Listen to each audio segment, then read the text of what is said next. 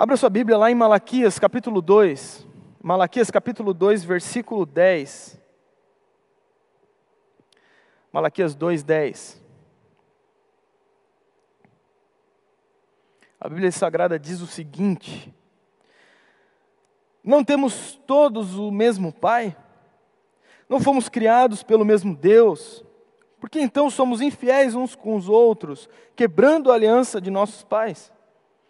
Judá tem sido infiel, uma abominação foi cometida em Israel e em Jerusalém, porque Judá profanou o santuário do Senhor, a qual ele ama, e se casou com a filha de um Deus estrangeiro.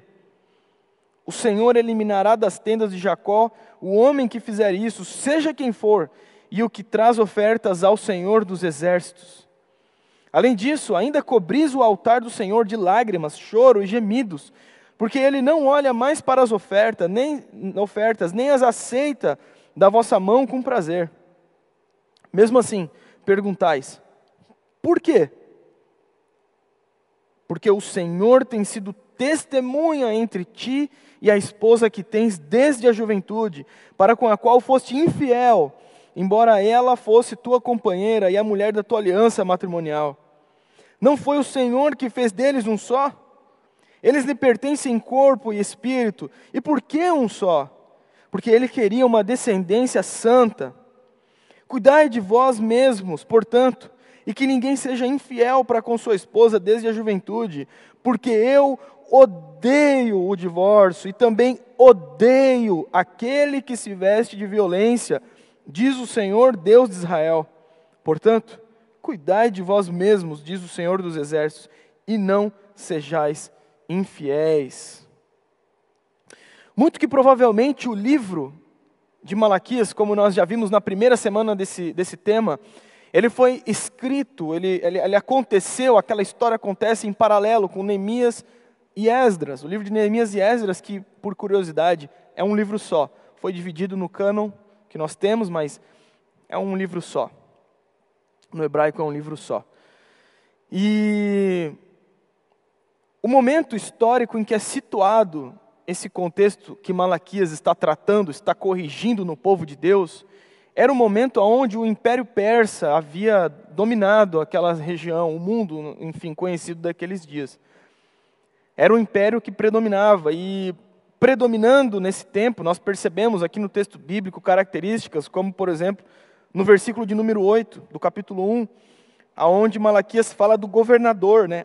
Ora, apresenta-te ao governador. Essa expressão governador, essa ideia de um governador, era algo muito comum no Império Persa, era uma linguagem comum daqueles dias, relacionado ao tempo dos persas, ou seja, conclui-se é, que aqui estava em vigência o período do Império Persa.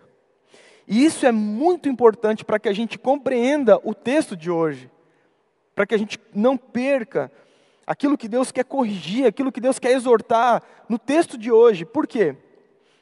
Porque quando o povo ele sai do exílio, acontece o exílio, tudo mais, toda aquela questão, o povo começa a ter um aspecto de esperança de que as coisas irão mudar. O povo tem expectativas em relação a algumas mudanças. Havia sido escravizado, eles eram escravos, eles eram oprimidos no Império Babilônico. E aqueles viviam, gozavam de um tempo de liberdade nesses, nesses dias. Porém, ao decorrer dos anos, ao decorrer do tempo, eles percebem que a, a nação Israel, Judá, o Reino do Sul, era muito fraco, era muito pequeno, não tinha forças, não tinha uma prosperidade material, não tinha uma prosperidade visível no seu meio. Enquanto eles olhavam para o Império Persa, por exemplo, e eles visualizavam uma prosperidade, eles viam um crescimento, um poderio do império. Isso gera coisas muito negativas no meio do povo. O povo se esquece da aliança de Deus, o povo se esquece da lei de Deus, o povo começa a, fragmentar os princípios, as ordens, os decretos de Deus e começa a imitar os pagãos nas suas práticas, começa a invejar o que não era para ser invejado. Eles rejeitam a coisa mais importante que eles tinham, que era a aliança de Deus, eram as promessas, a promessa de Deus, era a certeza em Deus, a certeza no Senhor, a presença de Deus, que era o maior bem que eles tinham. Eles deixaram de lado, eles abandonaram. E aí nós vemos a tragédia que nós temos visto nesse tema, a, a, adoração indevida, o paganismo claro na adoração da igreja. E isso, de certa maneira, tocou os casamentos, isso também toca os casamentos, porque o povo de Deus aqui, de Malaquias, ele começa a praticar o que os pagãos praticam, eles começam a se associar com os pagãos. E os homens judeus, os homens hebreus, eles começam a se casar com mulheres ímpias, com mulheres pagãs, e mulheres também do reino do povo também começam a se associar com homens que não faziam parte da aliança. E isso é muito importante nós notarmos, porque a aliança foi quebrada aqui em Malaquias. E nesse trecho, nessa estrutura que nós estamos vendo aqui, nós não podemos perder de vista o ponto central da, do, do livro do profeta Malaquias, que é a aliança de Deus. Nós percebemos a aliança, desde o início, lá, a aliança da eleição, por exemplo, no capítulo 2, no capítulo 1, versículo 2, dizendo: Eu sempre vos amei, diz o Senhor eu sempre vos amei, eu sempre tive uma aliança com vocês. Eu os amei antes mesmo de vocês me amarem. Aqui, algo claro relacionado à aliança de Deus. E mais adiante nós percebemos isso. Lá no capítulo 2, no início, quando, é, quando Malaquias está tratando em relação à aliança com Levi, a aliança do Senhor dos exércitos com Levi, e a retidão de Levi com Deus. Então é um livro que certamente vai falar muito sobre a aliança de Deus. E aqui nós percebemos, no capítulo 2, de versículo número 10 em diante, ali até o 16, a quebra do povo, mais uma quebra do povo em relação à aliança com Deus. E aqui houve duas formas dessa aliança ser quebrada. De maneira ah, rebelde, de maneira pecaminosa, o povo quebra a aliança se casando com pagãos, primeira maneira onde eles quebram a aliança é se, se casando com pagãos, e a outra forma é por meio do divórcio, por meio da infidelidade ao matrimônio sagrado. Isso é muito sério, isso é muito importante nós não perdermos de vista. Então, lá no versículo de número 10 diz o seguinte: ele começa dizendo, né? Não temos todos o mesmo Pai, não fomos todos criados pelo mesmo Deus, por que então fomos somos infiéis uns com os outros, quebrando a aliança com nossos pais, de nossos pais. Olha só o que o profeta diz aqui. Não temos todos o mesmo pai, um pai. Não é em vão que o profeta inicia exaltando a paternidade de Deus com o povo. O fato de Deus ser pai do povo, deles terem um criador, deles fluírem de um criador. Malaquias conecta o início dessa exortação, dessa estrutura de exortação, ao fato de sermos filhos de Deus, a esse povo ser filho, ser filho da promessa, ser filho da aliança, estar dentro do escopo aliancista de Deus. E como filhos, como filhos, como uh, homens criados por Deus, carregando a imagodei, a imagem de Deus, nós recebemos a incumbência, a responsabilidade de expressar o caráter de Deus em nossas vidas. Nós recebemos a missão de, de que, por meio da nossa vida, por meio do nosso comportamento, por meio da nossa adoração, fique evidente que nós somos filhos de Deus.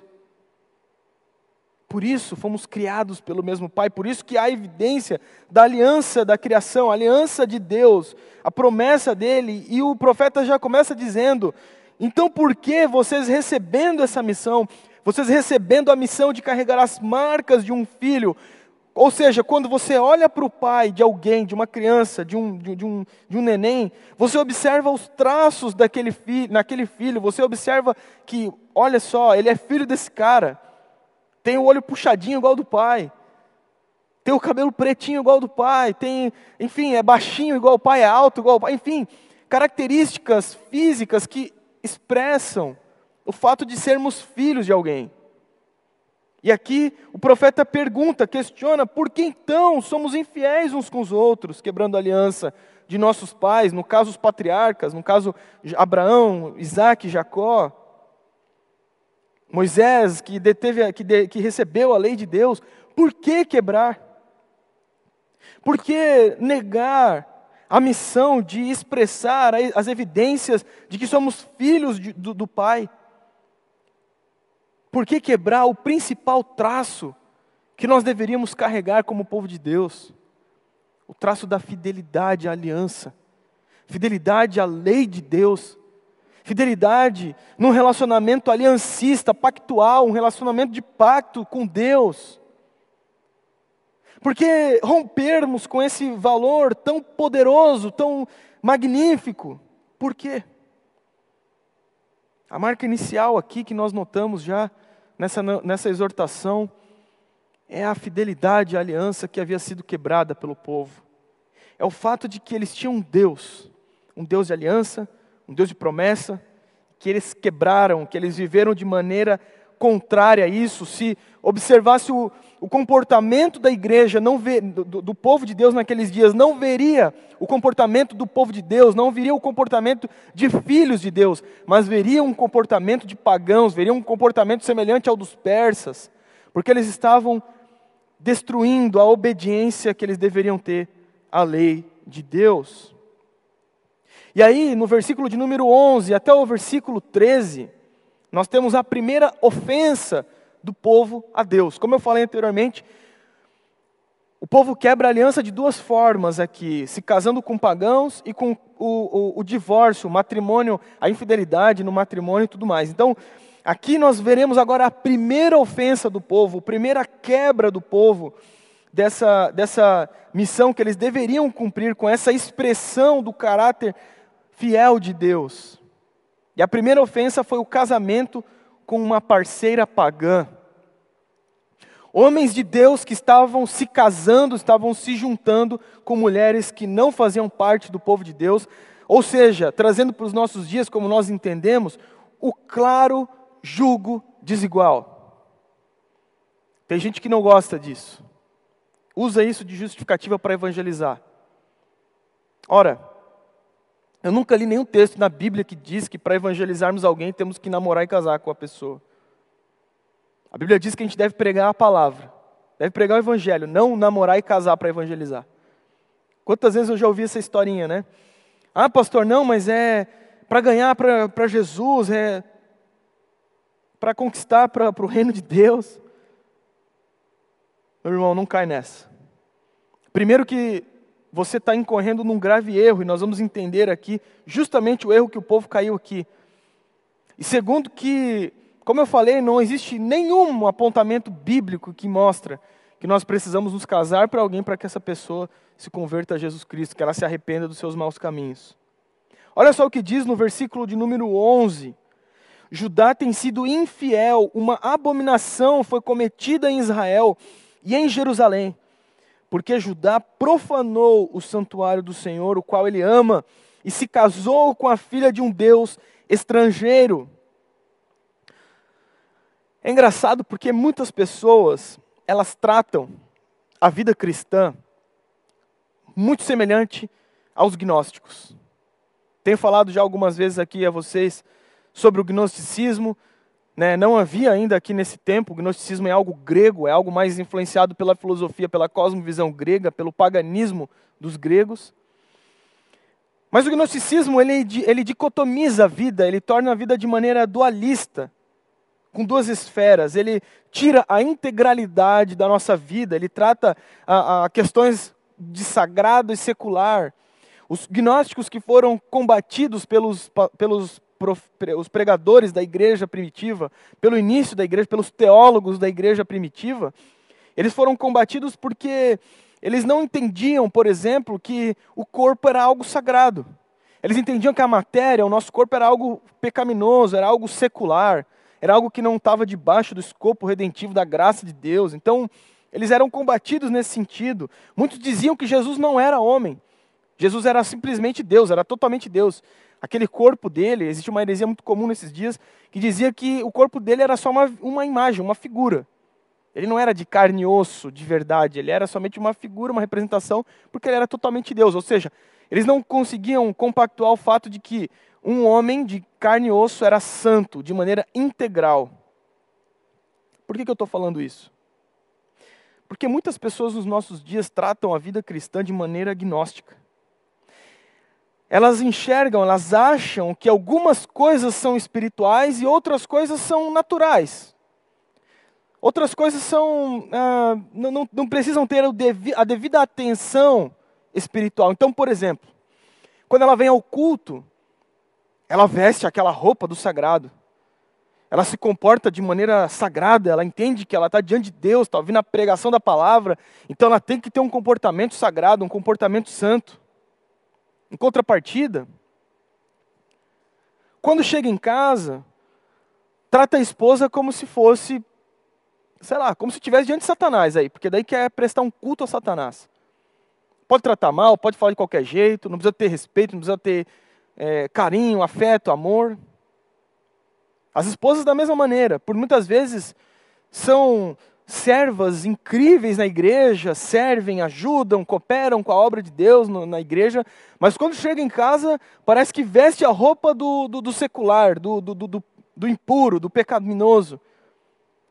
Não quer cuidar das coisas da casa, que é a sua responsabilidade primária, não quer ser uma boa mãe, uma boa educadora dos seus filhos, uma mulher que auxilia o seu marido, como a Bíblia chama a servir.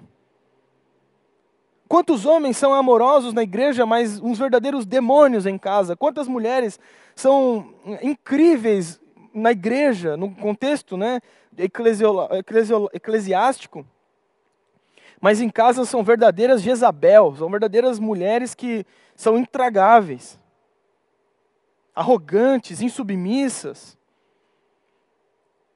homens violentos, covardes, safados que defraudam a honra das suas esposas. E é justamente isso que acontece aqui. Porque o que nós vemos a, na Bíblia como um todo é que Deus ele se preocupa muito com o casamento. É que Deus tem uma atenção muito, muito importante em relação ao casamento. Ele, existe uma relação intrínseca do casamento e da adoração do povo de Deus.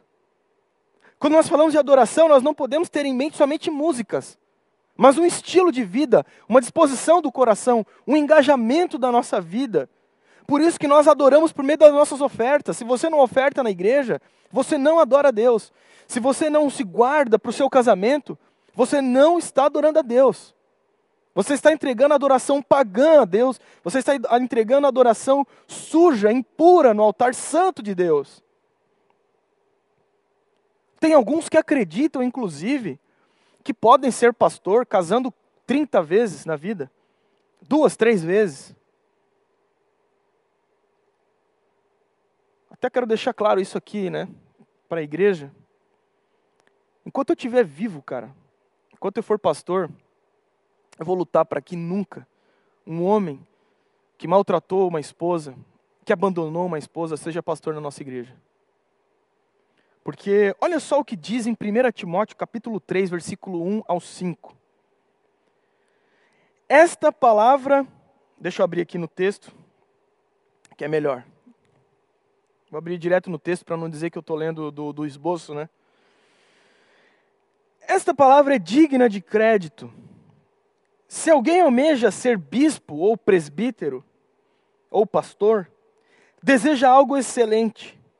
É necessário que o bispo seja irrepreensível, marido de uma só mulher, equilibrado, tenha domínio próprio, seja respeitável, hospitaleiro, apto para ensinar, não dado ao vinho, nem à violência, nem à violência, mas amável, inimigo de discórdias, não ganancioso, deve governar bem a própria casa, mantendo os filhos em sujeição, com todo respeito Pois, olha o versículo de número 5, inclusive está entre parênteses aqui, dando uma ênfase do apóstolo Paulo sobre o chamado pastoral. Pois se alguém não sabe governar a própria casa, como cuidará da igreja de Deus?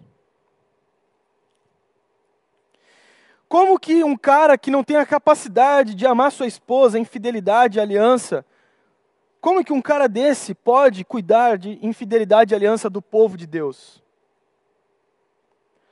Como que um homem que abandona de maneira covarde a sua esposa pode um dia se achar no direito de se tornar um pastor? E aqui, obviamente, eu quero deixar claro algo para você não, não, se, não confundir. Eu estou falando de pessoas que dizem que nasceram de novo. Que talvez você passou por uma experiência negativa de divórcio antes da sua conversão. e você se arrependeu, você se casou novamente. Ou talvez você, marido, foi um homem abandonado pela sua esposa também, porque isso também acontece, né? Tem gente que não fala isso muito hoje em dia porque é, nosso mundo está bem feminista, né? Então, se você fala que a mulher abandona o homem, você já é massacrado por isso, né? Mas existem muitos homens que são abandonados pelas suas mulheres também. Não existe só homem que abandona a mulher. Então, eu estou falando de pessoas que nasceram de novo e que querem continuar obstinadas no seu pecado, homens que agridem suas esposas. Como que você acha que um homem que tem a coragem de levantar sua mão, de ofender, de oprimir com as suas palavras de um verdadeiro covarde que mais se assemelha a Satanás do que a Jesus Cristo, pode ter a capacidade de cuidar da igreja de Cristo? Como que um homem que não consegue nem passar, não consegue nem lidar com seus ímpetos sexuais, que já cobiça mulheres que não são suas esposas, vai conseguir cuidar da igreja de Cristo, vai conseguir ser fiel ao trato das ovelhas do Senhor Jesus Cristo. Não vai conseguir. Não vai conseguir. E aqui que é a questão, aqui que se encontra o ponto. Semana passada nós, nós falamos sobre o lavar dos púlpitos da igreja, e hoje nós estamos falando de casamento. Nós precisamos levar a sério essas duas coisas. Não é em vão que essas duas coisas estão conectadas aqui no texto de Malaquias.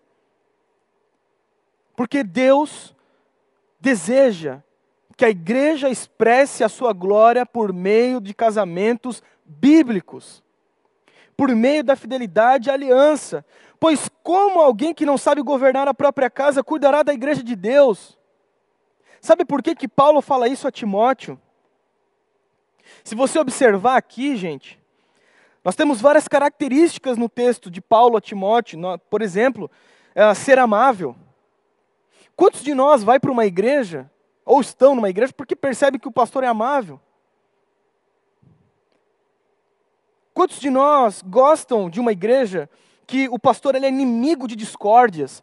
Não fica se envolvendo com essas briguinhas toscas de internet em relação à política e tudo mais, essas coisas aí se posiciona como um homem de Deus, mas não fica sendo, sabe, é, é, plataforma de ideologia e esse tipo de coisa.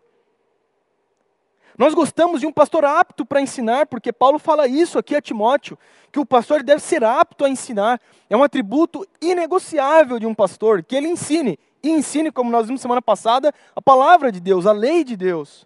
Mas existe uma característica, e essa é primeira depois da irrepreensibilidade. Olha só, esta palavra é digna de crédito. Se alguém almeja ser bispo, deseja algo excelente. É necessário que o bispo seja, o pastor seja irrepreensível. E aí começa. Qual que é a primeira característica? Marido de uma só mulher.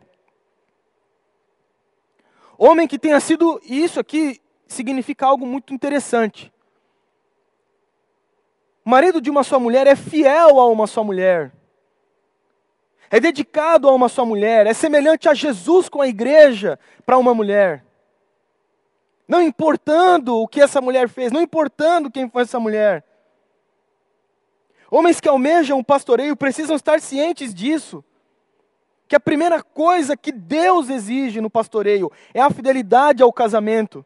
O casamento, a família, foi criado como expressão mais pura do amor de Deus ao seu povo. Deus fala que Jesus é o noivo, a Bíblia fala que Jesus é o noivo, e que a igreja é a noiva. Ou seja, quando nós olhamos isso, nós não podemos pensar num pastor que abandonou a sua esposa. Bom, aquele noivo não foi um homem fiel à sua esposa. Quando nós olhamos para um líder na igreja, para um membro na igreja, nós não podemos ver um traidor, um violento, alguém que espanca a mulher. Nós precisamos ver alguém que ama sacrificialmente a sua esposa, alguém que ama sacrificialmente a sua mulher. Nós precisamos olhar para um casal e perceber a glória de Deus. É um espelho para a igreja.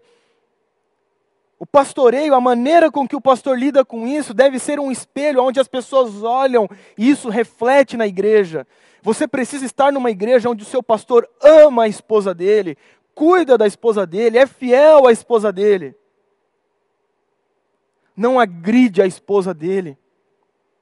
Ai daquele que tocar num fio de cabelo de uma, de uma filha de Deus.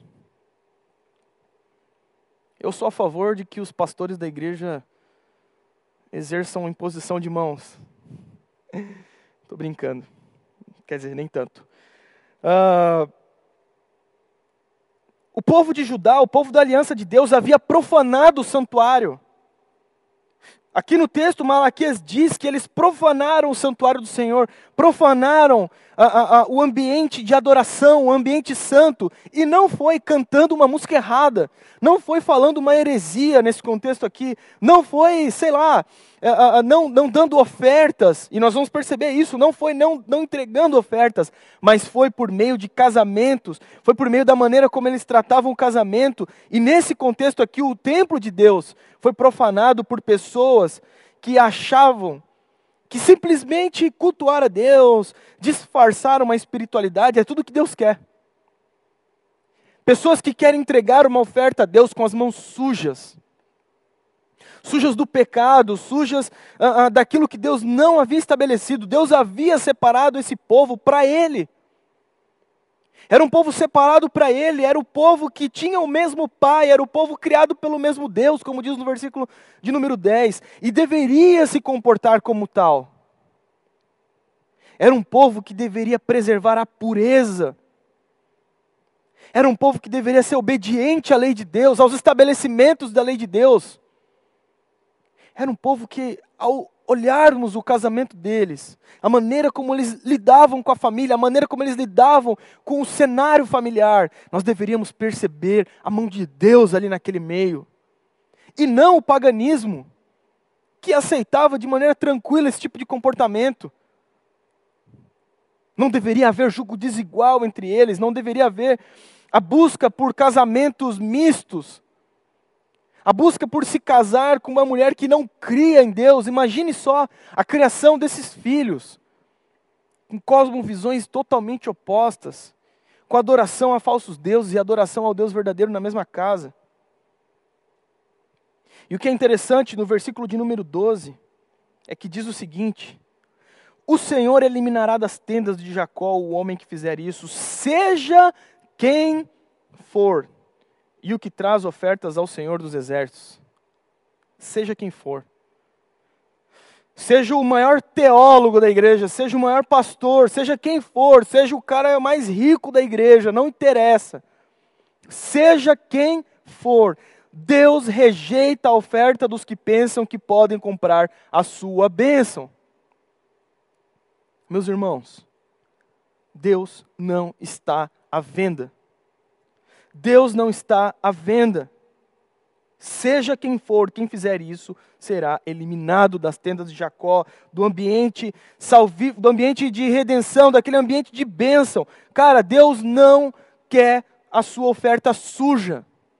Deus não quer isso. Deus não aceita chorinhos. Deus não aceita ofertas manchadas com casamento impuro com um namoro pecaminoso. Deus não quer isso. Olha só o que diz no versículo de número 13. Além disso, vocês ainda cobrem o altar do Senhor de lágrimas, choro e gemidos, porque ele não olha mais para as ofertas, nem as aceita da vossa mão com prazer. Não adianta cantar worship o dia inteiro. Não adianta fingir que você conhece a Deus, não adianta decorar as institutas de João Calvino para os reformados aí, na nossa igreja. Não adianta de nada se o seu casamento, se a maneira como você se comporta é pagã. Se você idolatra o que há no paganismo, se você cobiça o que há no paganismo, se você quer viver com conchavos na sua vida de santidade, se você vive dessa maneira, Deus rejeita a sua oferta, Deus não quer, meus irmãos. A igreja não é feita de boneco de cera. Eu não sei se vocês já viram boneco de cera. Boneco de cera é, é, é, um, é um boneco que é uma representação de, um, de alguém, de uma pessoa muito fiel. Então você olha para o boneco de cera, você olha e você fala, cara, é muito verdadeiro isso. É muito real. Parece de verdade. Mas por dentro é vazio, é oco de vida. Não tem vida. A igreja de Cristo não é uma igreja de bonecos. A igreja de Cristo é uma, é uma reunião de filhos que expressam o caráter fiel de Deus, que expressam a beleza da, da glória de Deus. Sabe de que maneira? Por muitas vezes nós encaramos a igreja como se fôssemos artificiais. Nós temos uma aparência, nós sustentamos na rede social uma aparência de, de, de, de, pessoas santas, de pessoas bíblicas, de pessoas sérias com Deus, comprometidas. Falamos, falamos e falamos e papagaiamos a vida inteira. Mas quando se olha para o que é real, para o que deve ter conteúdo, para o que deve ter, enfim, que deve ter algo mais verdadeiro, sólido, nós vemos que é tudo construído na areia. Não é algo construído na rocha, não tem um fundamento firme. Como você quer que Deus abençoe o que Ele mesmo reprova em Sua lei?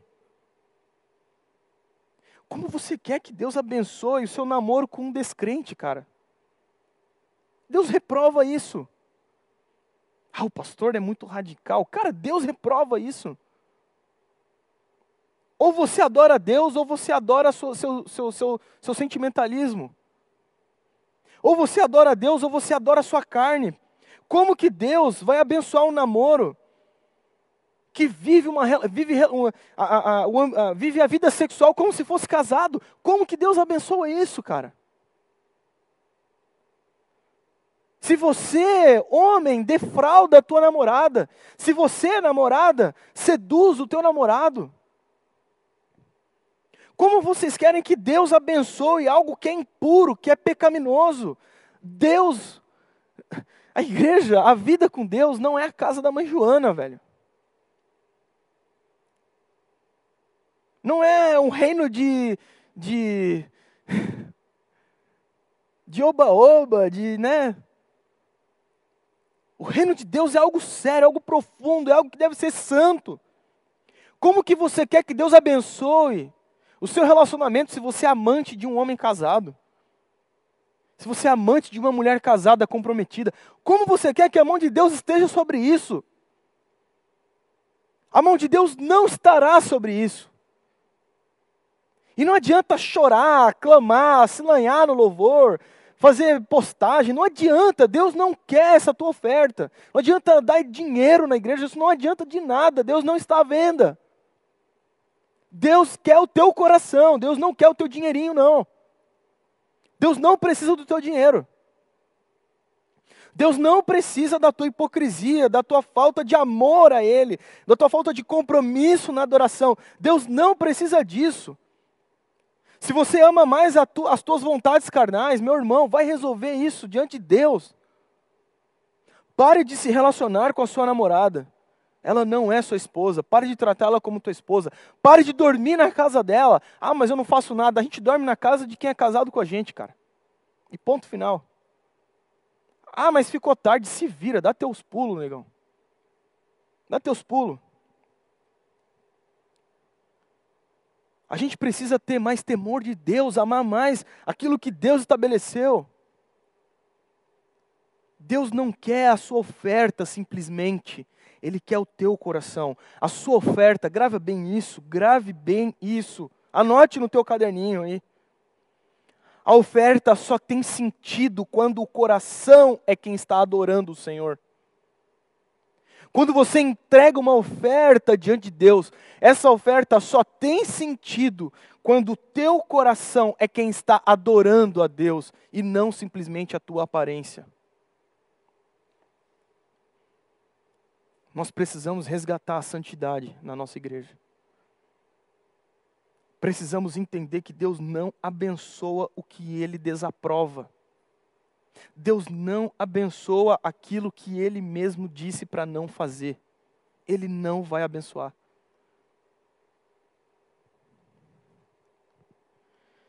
A segunda ofensa que esse povo comete na adoração, a primeira que nós vimos aqui, é que esse povo estava profanando o templo com uma adoração falsa, casamentos mistos. Eles estavam se igualando aos pagãos, eles estavam se igualando àquilo que Deus tinha dito para não fazer. Homens estavam se casando com mulheres pagãs e Deus não queria isso. Então, o primeiro ponto aqui do texto, a primeira ofensa é o casamento com parceiras pagãs. É o tal do que nós conhecemos hoje do jugo desigual que Paulo vai falar lá no Novo Testamento. Mas existia uma segunda ofensa também. E essa segunda ofensa se tratava do divórcio e de uma veste de violência, que está no versículo de número 14 ao 16, e diz o seguinte: olha só, mesmo assim, perguntais, por quê? Quero que você preste atenção aqui. Deus já tinha falado: olha, vocês não deveriam estar se casando com pagãos. Vocês deveriam ser fiéis à minha aliança, vocês deveriam representar que são meus filhos, vocês deveriam expressar a glória do meu caráter, o meu caráter, a beleza que se encontra nisso, na fidelidade, na pureza. Vocês deveriam expressar isso. E olha a cara de pau desse povo aqui, ó. Mesmo assim, versículo número 14, perguntam: por quê? Ué, mas por que Deus? Olha o cinismo de mais uma vez perguntar. Quando nós caímos nesse cinismo de negar o que Deus estabeleceu, pode ter certeza que o nosso coração já está muito distante de Deus, cara. Já está muito distante de entregar uma adoração devida no altar de Deus. Nosso coração já está totalmente desapaixonado pelo Senhor já quebrou a aliança, já não tem mais compromisso algum com aquilo que Deus estabeleceu. A outra forma de profanação que esses homens incorreram aqui era a maneira como eles tratavam suas esposas. Olha só. Porque, versículo 14: O Senhor tem sido testemunha entre ti e a esposa que tens desde a juventude, para com a qual foste infiel, embora ela fosse tua companheira e a mulher da tua aliança matrimonial. Safados que estavam sendo infiéis às suas esposas, safados que estavam incorrendo em infidelidade às mulheres que haviam se casado, que haviam se entregado para eles como suas esposas. Eles estavam incorrendo em, em, em, em traição. E aqui eu quero mencionar um texto de 1 Pedro, capítulo 3, versículo 7, que diz o seguinte: Da mesma forma, maridos, vivei com elas a vida do lar, com entendimento, dando a honra à mulher como parte mais frágil e herdeira convosco da graça da vida para que as vossas orações não sejam impedidas. Tem gente que tem coragem de dizer que a Bíblia é machista, cara. Tem gente que tem a cara de pau de dizer isso. Que é cara de pau cara que fala um negócio desse. Ou a menina que fala um negócio desse. Olha a honra que Deus confere à mulher. Da mesma forma, marido, você vive com elas a vida do lar auxilia ela na vida do lar, no cuidado da casa, com entendimento, dando a honra à mulher como parte mais frágil. E aqui, a parte mais frágil não, não, não se trata de inferioridade. Aqui se trata como se nós estivéssemos falando de uma joia preciosa. Imagina que você compra um anel muito caro, uma pérola muito preciosa, um, um tesouro muito precioso. Você não vai entregar para o seu filhinho de dois anos brincar, para brincar. Você não vai largar em qualquer canto, você vai colocar aquilo num lugar específico. Nos nossos dias, um celular, né? Sei lá, o cara acabou de comprar um celular. Celular hoje em dia é quase uma joia preciosa, né? 4 mil reais um celular, 5 mil reais. Um celular da Apple aí, um iPhone. Você acabou de comprar seu iPhone, você está felizão. Você vai, é, sei lá, vai jogar futebol e deixa ele no bolso do, da calça? Vai fazer academia e leva ele e larga em qualquer canto da academia? Claro que não, você tem um cuidado específico, porque é frágil. Porque aquilo vale muito. E é isso que Pedro está se referindo à mulher. Ela é a parte mais frágil, é a parte mais preciosa. É a parte de, de, de, que necessita de um cuidado maior, de um apreço maior, de uma proteção maior, de uma cordialidade maior. O que você fala com seus amigos fora de casa, você não deve ficar falando. Tipo, você encontra um amigo, dá um soco, um soco no braço, e aí, seu louco, pá. Você não deve tratar a sua esposa dessa maneira. Na verdade, nenhuma mulher você deve tratar dessa maneira. Devemos tratá-las como herdeiras conosco, igual da graça da vida. Sabe para quê? Para que as nossas orações não sejam impedidas. Olha o que o texto está dizendo, cara. Se você, marido, não tratar a sua esposa com a devida honra, com o devido cuidado, suas orações são impedidas de chegar no céu. Existe um teto, existe um teto que as tuas orações não vão passar, elas não vão passar desse teto. Porque Deus não quer adoração impura. Deus não quer adoração pagã. Deus não quer homens infiéis, fingindo que são fiéis, cantando bonito. E a infidelidade aqui, eu quero estender o entendimento de infidelidade. Infidelidade deve ser entendida como tudo aquilo que quebra os termos estabelecidos de uma aliança. Geralmente, quando nós falamos de infidelidade, nós pensamos em adultério. Mas eu quero expandir para outras duas coisas que configuram quebra da aliança. Deu para perceber em 1 Pedro 3,7 que, tipo de, que tipo de comportamento o homem tem que ter com a sua esposa, que tipo de aliança que o homem tem que ter com a sua esposa.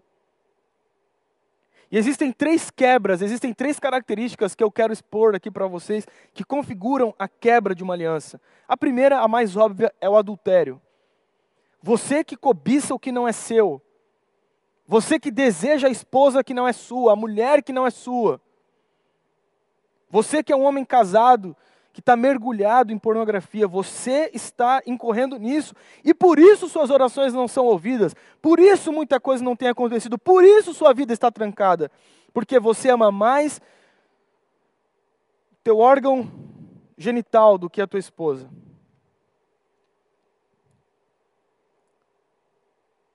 Adultério é a primeira configuração da quebra da aliança, da infidelidade. A segunda é o abandono. Homens que abandonam suas esposas são infiéis. Ah, mas eu não me envolvi com ninguém. Infiel. Infiel. E por fim, a violência. Por fim, a violência. Mulher, se você é agredida fisicamente pelo seu marido, você precisa conversar com o teu pastor para que o teu pastor converse com ele pessoalmente, de homem para homem, e que isso talvez deva ser, talvez não, deve ser levado à, à, à lei, porque esse homem precisa de cadeia. A violência de um homem para com uma mulher é uma ofensa agressiva a Deus agressiva porque Jesus em momento nenhum foi agressivo com a noiva, porque Jesus, muito pelo contrário, ele recebeu a violência no seu corpo, ele recebeu a pancada na sua carne. Jesus em momento algum foi violento com a sua noiva. Jesus em momento nenhum ele maltrata a sua noiva, de momento nenhum. Muito pelo contrário, ele cuida, ele preserva porque ela é preciosa para ele, porque ela tem valor, porque a igreja de Cristo tem valor para o noivo, tem valor para o Salvador, tem valor para o príncipe da paz, tem valor. Deus confere valor à sua igreja. Quando Paulo perseguia a igreja, Jesus diz: Por que tu me persegues? Jesus já não estava em, em, em corpo nessa vida, mas Paulo perseguia duramente a igreja, a noiva. Por que me persegues? Por que faz mal a mim? Porque eu, eu, tenho, eu sou um com a minha igreja, eu sou um com a minha noiva. Como que você, marido, pode maltratar aquela que é um com você, que é uma com você? Vocês são um, como diz aqui no texto. Não foi o Senhor que fez deles um só, no versículo 15. Eles lhe pertencem em corpo e espírito. E por que um só? Porque ele queria uma descendência santa. Cuidai de vós mesmos, portanto, e que ninguém seja infiel para com sua esposa desde a juventude. De maneira nenhuma. Nem o homem deve agredir a sua esposa, e nem a esposa deve agredir seu marido, porque também tem mulher braba aí, cara. Tem mulher brava. Já, infelizmente, já vi acontecer de maridos que apanham das suas esposas também. São agredidos, são ofendidos, são humilhados também. É menos. E, e uma, é uma gravidade menor pelo fato de que, o, uh, de que o homem geralmente tem uma força física maior e deve, enfim, lidar disso com maneira mais sábia de quem está liderando a casa. Mas você também, mulher, não seja violenta com seu marido. Não adultere, não traia seu marido, não abandone sua casa. Não seja infiel. Isso aqui é um aspecto de ofensa a Deus, de falsa adoração. E olha só o que Deus diz, assim, caminhando para o final, no versículo de número 16. Porque eu, tem gente que não gosta de dizer que Deus odeia. Não, Deus é amor, né? Deus é amor. E sendo amor, não tem como odiar nada. Primeiro que é um erro, já começa como um erro filosófico. Porque o amor é tudo que é bom. Ou seja, se é tudo que é bom, ele é antagônico a tudo que é mal. É contrário a tudo que é mal. Então, sim, tem como odiar o que é mal. Deve odiar o que é mal. Só há amor quando há ódio ao mal, quando há ódio ao pecado, quando há repulsa ao pecado. Olha só o que diz no versículo de número 16: Deus, pois eu odeio o divórcio e também odeio aquele que se veste de violência. Cara, esquece a frase. Deus ama, Deus odeia o pecado, mas ama o pecador. Cara, esqueça essa frase. A igreja de Cristo, ela só é amada por Deus por causa de Cristo por causa do sacrifício de Jesus que nos faz ser armados por Deus. Nós somos amados por Deus em Cristo Jesus. Porque por nós mesmos, pelos nossos pecados, cara, nós estaríamos debaixo do ódio de Deus. Fabio, eu não concordo com isso. Então você não concorda com a palavra. Nunca diga só na Escritura se você discorda disso, porque é o que está na Escritura.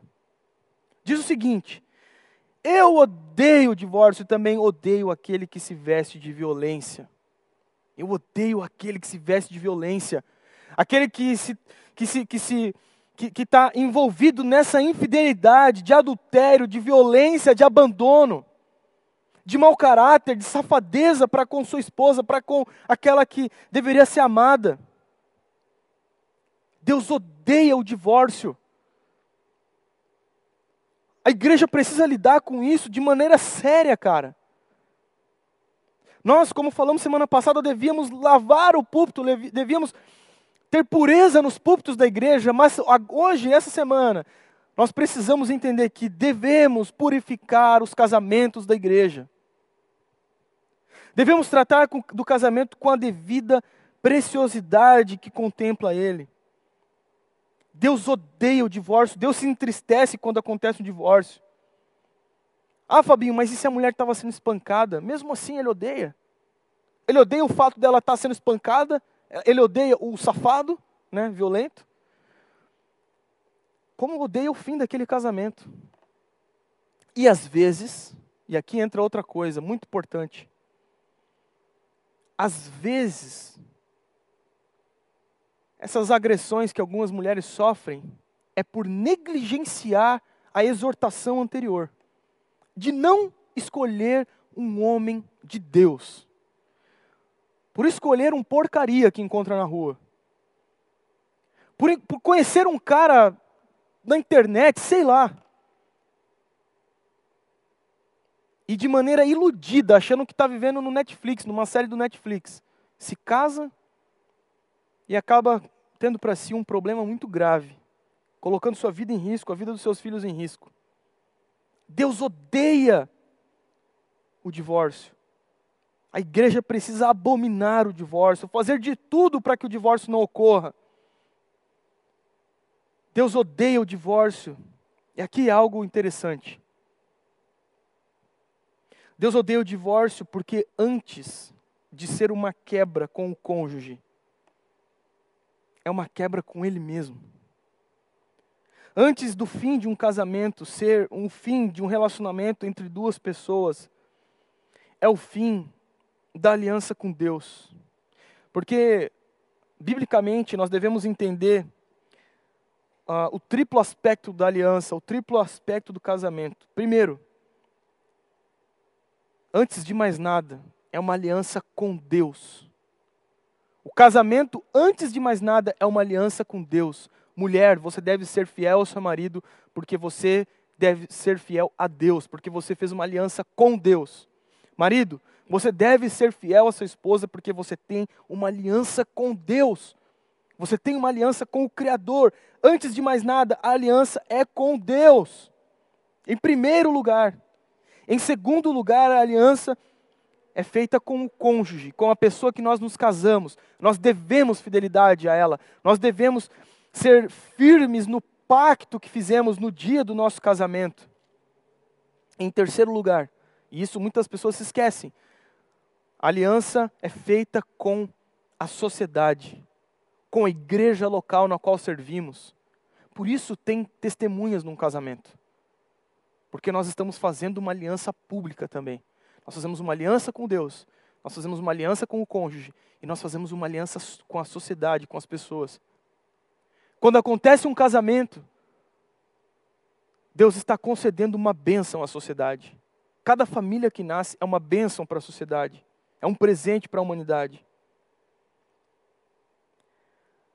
Malaquias inicia essa estrutura exortativa dizendo que eles quebraram a aliança de seus pais. Que aliança era essa? aliança com Deus. Por isso que Deus odeia o divórcio, porque o divórcio, antes de mais nada, é uma separação, é uma quebra do pacto feito com Deus no dia do casamento. Por isso casamento é uma coisa séria. Por isso que tem que ser um pastor, tem que ser um presbítero para oficiar um casamento. Porque é algo muito profundo. Está é, tá sendo estabelecida uma aliança com Deus ali naquele momento. O ponto central de Malaquias está afirmado na aliança, como eu falei no início. Lá no capítulo 1, versículo 2, Deus diz o seguinte: ele começa dizendo isso. Eu sempre vos amei, diz o Senhor. Eu sempre vos amei. Eu sempre tive uma aliança com vocês. Eu sempre fui fiel a vocês. O meu amor sempre esteve inclinado a vocês, a ser derramado a vocês. Malaquias declara que o amor de Deus é centrado na aliança, nesse aspecto aqui da eleição. Isso fica evidente por meio da eleição, do fato de sermos, termos sido escolhidos por Deus. E nós, igreja cristã, temos nitidamente revelado esse amor por meio do derramar do sangue de Cristo. Na obra trinitária da salvação, na obra executada por, pelo Pai, pelo Filho e pelo Espírito Santo, o Filho foi enviado. A Trindade foi crucificada ali naquele momento, por meio do Filho. O sangue de Jesus derramado representa o sangue da nova aliança, a restauração de um povo, a restauração, a evidência visível, como diz João, a glória que nós vimos, nós presenciamos, estava na nossa frente, a glória de Deus, a glória do unigênito do Pai. Ficou claro a nós, nós temos isso evidente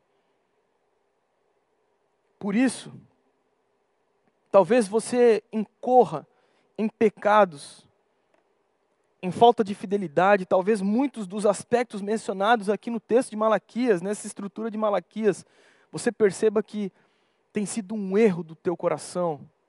Você tem tentado entregar uma, uma adoração profana a Deus. Eu queria ler um texto, Tito, capítulo 2. Tito, capítulo 2, versículo de número 11 até o 14. Olha só o que diz lá em Tito 2, 11, 14. Porque a graça de Deus se manifestou trazendo salvação a todos os homens e ensinando-nos para que, renunciando à impiedade e às paixões mundanas, vivamos nesse mundo de maneira sóbria, justa e piedosa, aguardando a bendita esperança e o aparecimento da glória do nosso grande Deus e Salvador, Cristo Jesus, que se entregou a si mesmo para nos remir de toda a maldade e purificar para si um povo todo seu, consagrado às boas obras. Talvez você se viu muito falho em relação a isso. Talvez você é daqueles que tem incorrido na primeira ofensa, se casado com parceiros pagãos. Talvez você tem buscado a bênção de Deus naquilo que Ele mesmo reprova. É com você que Deus está falando agora. Talvez você seja alguém casado. Talvez você tenha falhado muito na fidelidade para com sua esposa, para com seu marido. Talvez você tenha incorrido em adultério, desejado o que não é seu, caído em pornografia. Talvez você tenha sido violento, violenta. Às vezes não de maneira física, mas com as palavras. Talvez você tenha abandonado, abandonado a sua casa, os seus deveres da casa, os seus deveres familiares. E talvez você seja aquele que nunca teve na aliança com Deus. Talvez você é aquele que profana Deus por toda a sua vida. A você eu digo: arrependa-se. Arrependa-se se, se dobre diante de Deus, se prostre diante da santidade de Deus, clame por perdão, clame por salvação. Olha só o que Paulo diz lá a Tito, porque a graça de Deus se manifestou, trazendo salvação a todos os homens, de todas as raças, tribos, nações ensinando-nos para que renunciando à impiedade e às paixões mundanas, cara, renuncie à impiedade e às paixões desse mundo, não seja como a, a, a, o povo hebreu do texto de Malaquias que era apaixonado pelo que o Império Persa tinha, pelo paganismo, por se juntar a mulheres pagãs, renuncie às paixões pagãs, às paixões mundanas. Vivamos neste mundo de maneira sóbria, justa e piedosa vivamos de maneira coerente, sobre aqui, diz respeito à coerência, de maneira coerente com o que nós professamos, com a fé que nós professamos. Viva de maneira justa, de maneira piedosa, de maneira que fique evidente a presença de Deus na sua vida, aguardando a bendita esperança e o aparecimento da glória do nosso grande Salvador, Deus e Salvador, Jesus Cristo, que se entregou a si mesmo para nos remir de toda a maldade, de todos os pecados que temos cometido. Jesus morreu, Jesus pagou, Jesus derramou o seu sangue por pecadores como eu e como você. Jesus morreu para lavar os púlpitos da igreja. Jesus lavou, morreu para lavar os casamentos da igreja. Jesus morreu para nos salvar da nossa maldade, da ira justa de Deus,